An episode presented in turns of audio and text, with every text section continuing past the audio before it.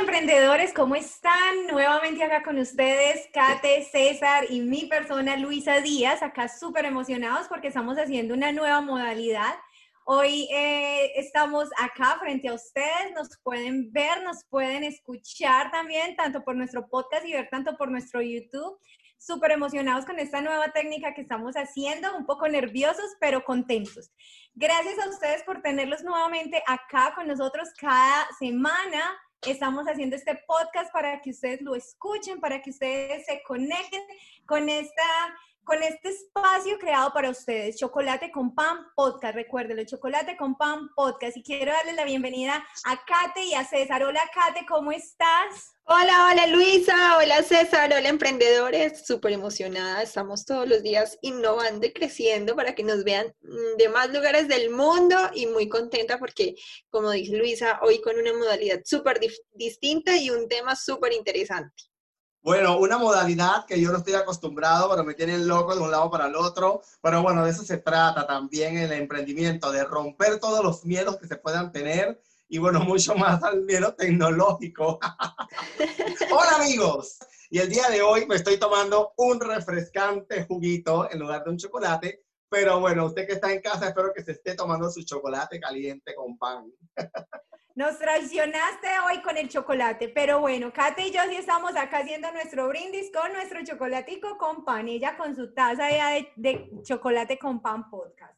Bueno, el día de hoy vamos a hablar de algo que a todos nos aterra antes de generar cualquier emprendimiento. Siempre estamos en ese proceso de esos temores, esos miedos que nos que nos llegan antes de empezar ese proceso de emprender y también cuando estamos emprendiendo, pero lo vemos mucho más cuando queremos empezar ese negocio, cuando queremos empezar ese proyecto y normalmente siempre vemos esos miedos que nos aterrorizan y decimos, no sé si puedo, no sé si vaya a ser capaz, no sé por qué.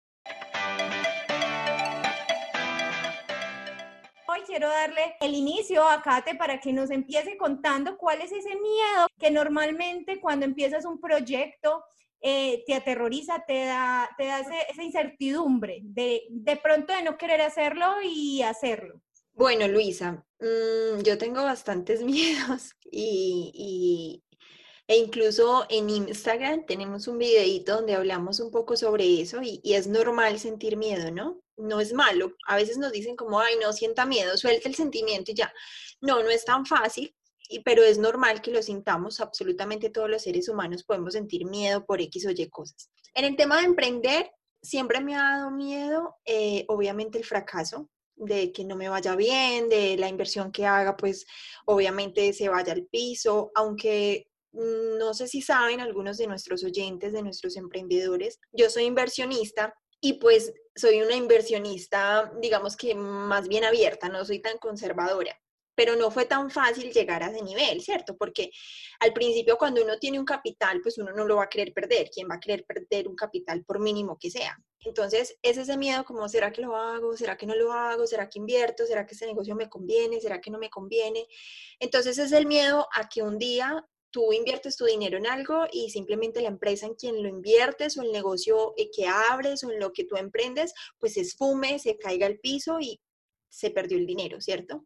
Entonces, digamos que frente a eso fui perdiendo un poco el miedo pero no ha dejado de existir. O sea, siempre va a existir al decir, bueno, voy a hacer esta inversión, espero que todo salga perfecto.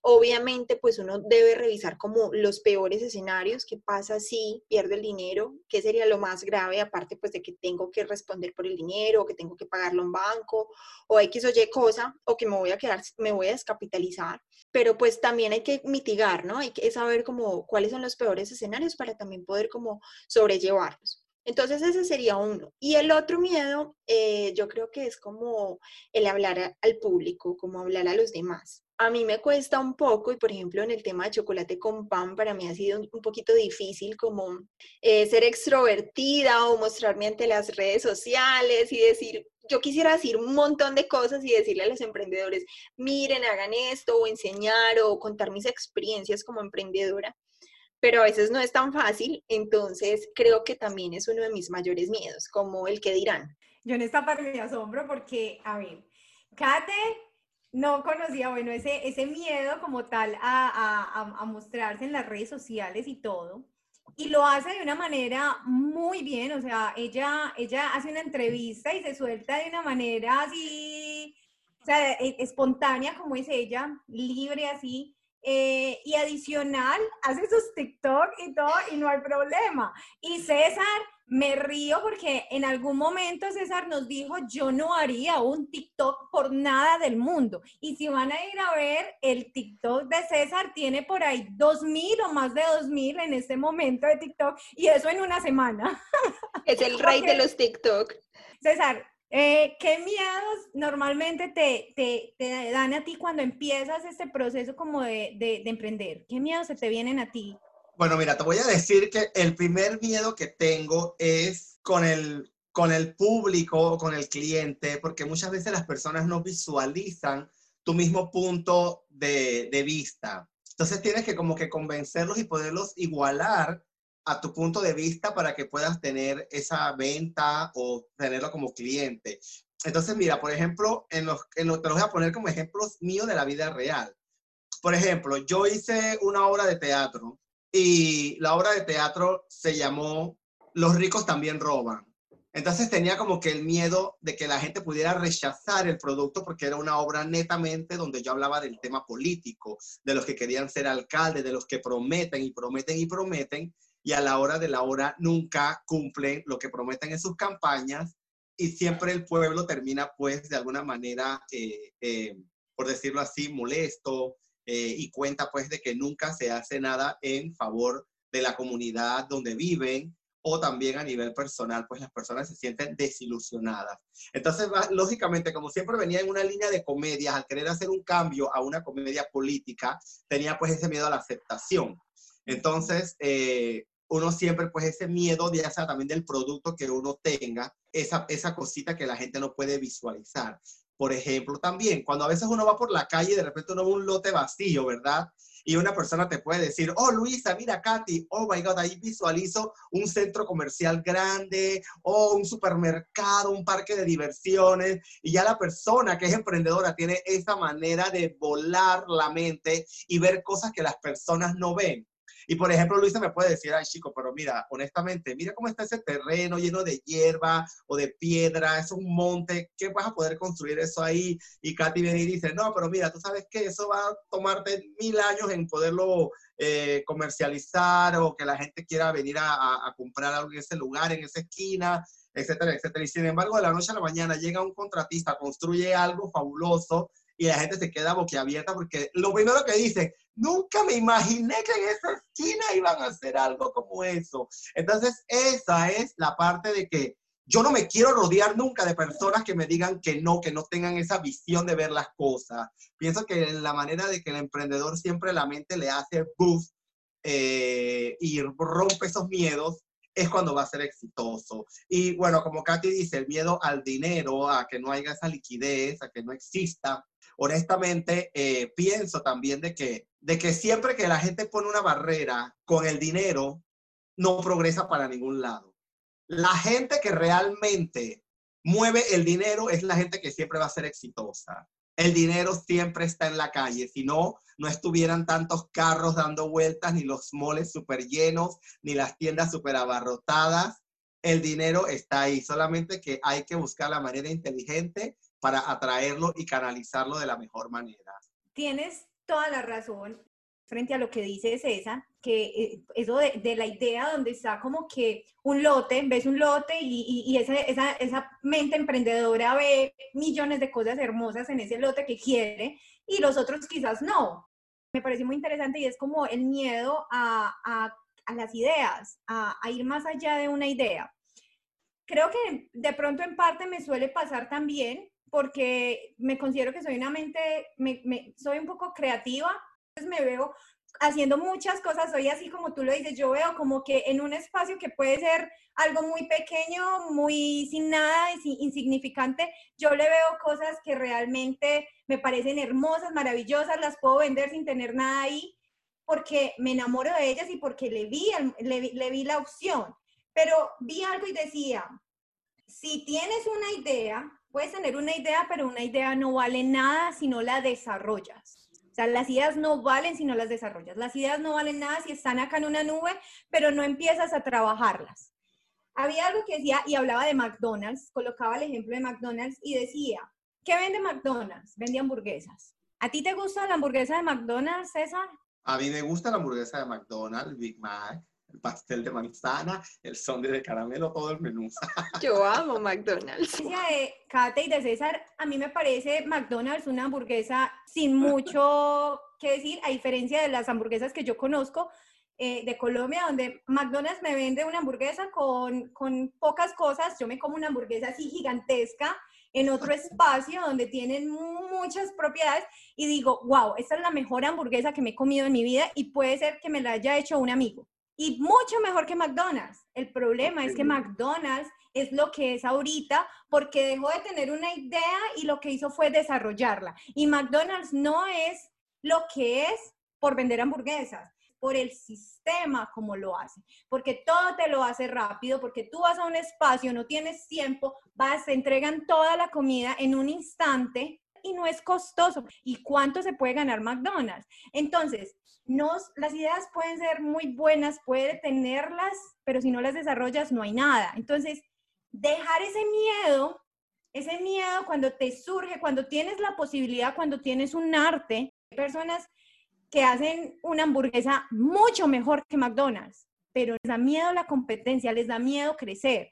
Entonces, empezar a mirar cómo esas cosas que nosotros tenemos, que nos gustan, que podemos cambiar, que podemos hacer mucho mejor. Podemos copiar, porque no hay ningún problema en copiar, pero las podemos hacer mucho mejor y podemos transformar. Cuando hablabas pues como de, de que del miedo, eh, yo lo tomo como el medio, miedo a la competencia, que lo hablabas ahora, y quizás a veces uno puede tener una idea de negocio y decir, ay, pero es que en cada esquina hay, una, hay un restaurante de hamburguesas. Por ejemplo, en Pereira hay 1500 marcas de hamburguesa. Y uno dice, pero ¿para qué yo voy a hacer otra hamburguesa si ya hay muchas y muy ricas y de muy buena calidad? O, por ejemplo, cuando empezamos chocolate con pan, que también fue uno de mis miedos. Venga, pero es que ya hay muchos quienes hablan de emprendimiento. Hagamos otra cosa. Yo lo recuerdo.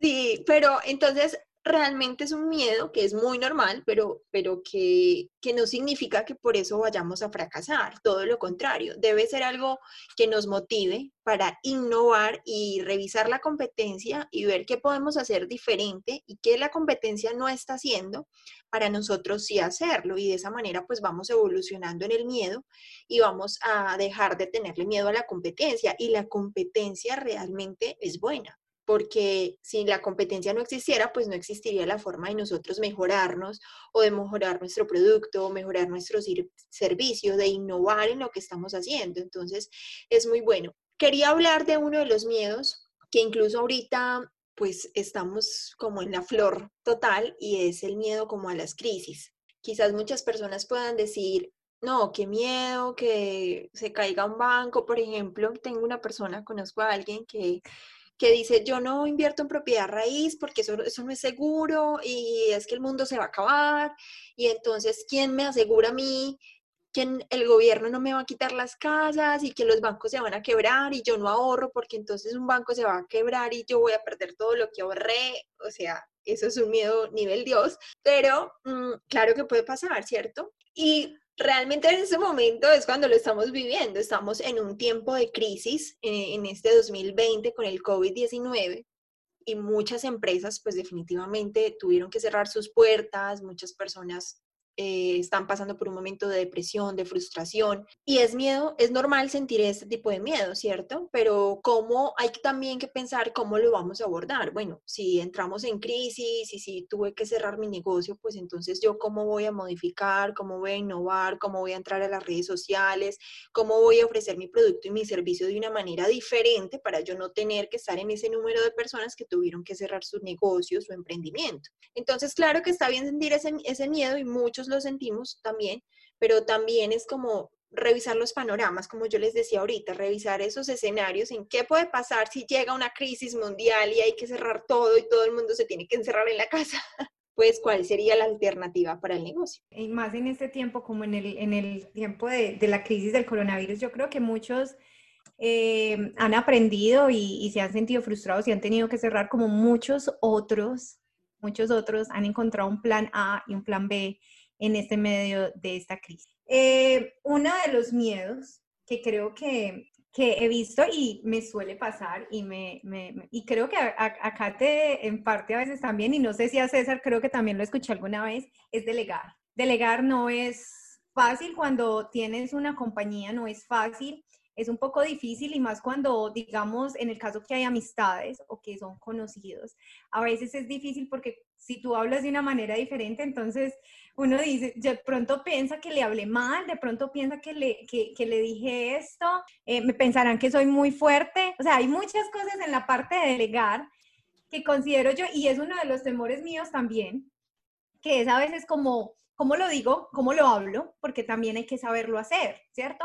Tenemos que pasar un proceso si estamos trabajando en equipo o si tenemos una compañía y tenemos personales a cargo, eh, ¿cómo lo vamos a hacer? No es fácil, no es una tarea fácil delegar y decir, eh, tú haces esto, no lo estás haciendo bien o, o, está pasando esto. No es fácil y yo me le quito el sombrero a las personas que lo hacen. De verdad que me les quito el sombrero. Es como perder un miedo, como perder un miedo y empezar, bueno, qué pena, esto es un, pues y esa es la idea. Esto es un, esto es, esto es un negocio, este es mi negocio, o este es mi, o este es nuestro negocio, o esto es nuestro proyecto, o esta es mi empresa, y, y necesito empezar a crecer. Entonces tengo que empezar a perder esos miedos. Pero es un miedo muy grande que yo creo que a muchos de nosotros nos aflige. Bueno, te cuento que, ya que tocaste el tema ese de miedo a delegar, creo que ese va ligado mucho también con otro miedo que es no querer salir de nuestra zona de confort y a veces al delegar tenemos que salir de esa zona.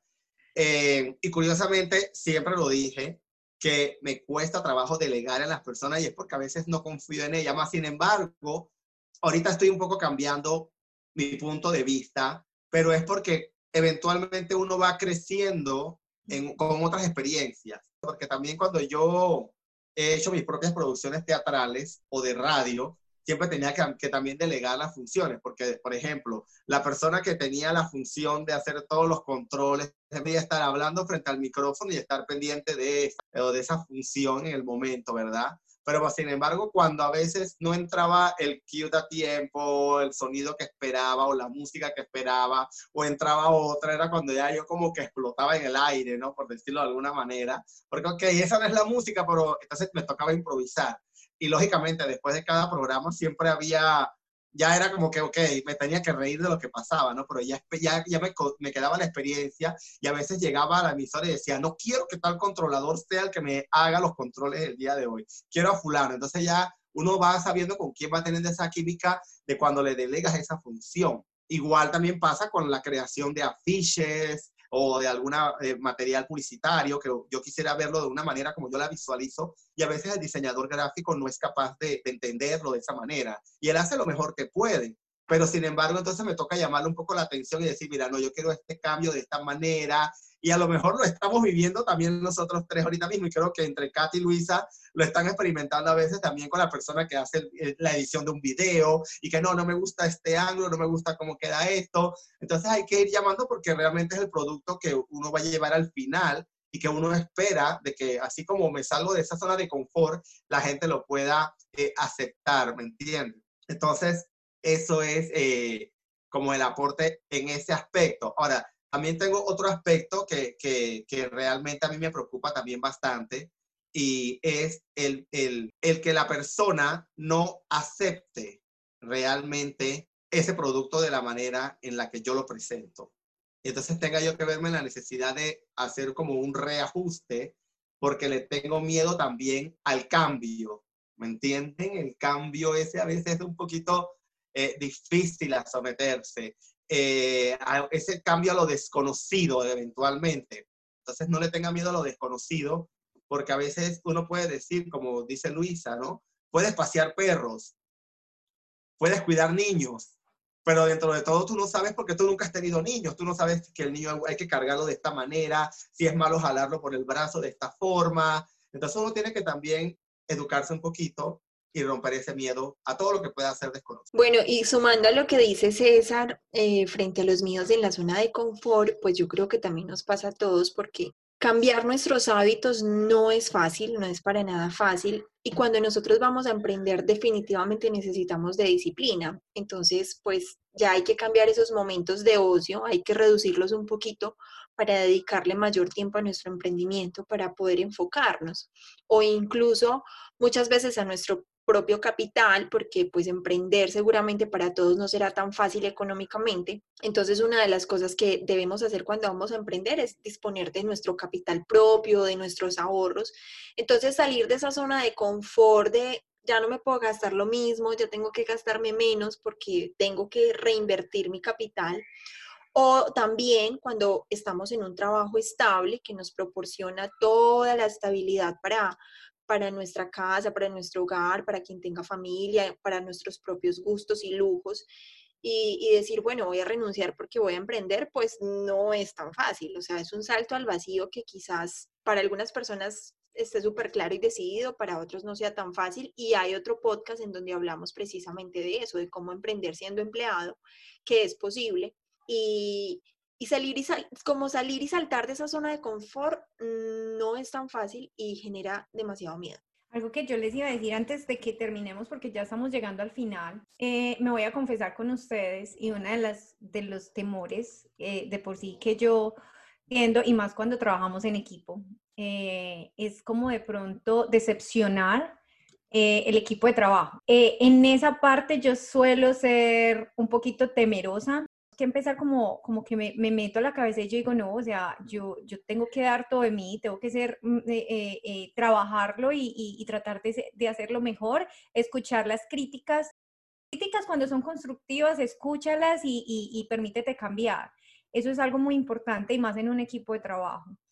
me confieso con ustedes y es eso y pienso que uno de los míos también que muchas personas tienden a tener es que cuando emprendes empiezas a perder tu, no sé si les ha pasado, pero cuando emprendes empiezas a perder ese grupo de amistades, algún grupo de amistades o algún grupo de personas que están a tu alrededor, porque ya no están en tu misma tónica. Entonces muchas veces cuando son personas tan cercanas, eh, llegan momentos en tu vida donde empiezas a decir, pero, pero ¿por qué no están? Eh, ¿Será que he sido muy intensa como hablando del tema de mi emprender o, o será que, que, que, las dejé a un lado o qué pasa? Realmente están permitiéndonos cerrar esa puerta para abrir otras nuevas a lo que estamos haciendo.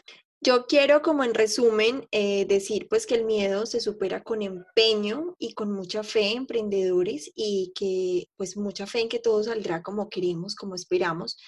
Y si no obtenemos esos resultados esperamos, es que esperamos, pues debemos seguir intentándolo. Nunca absolutamente nadie alcanzó el éxito de una sola jugada.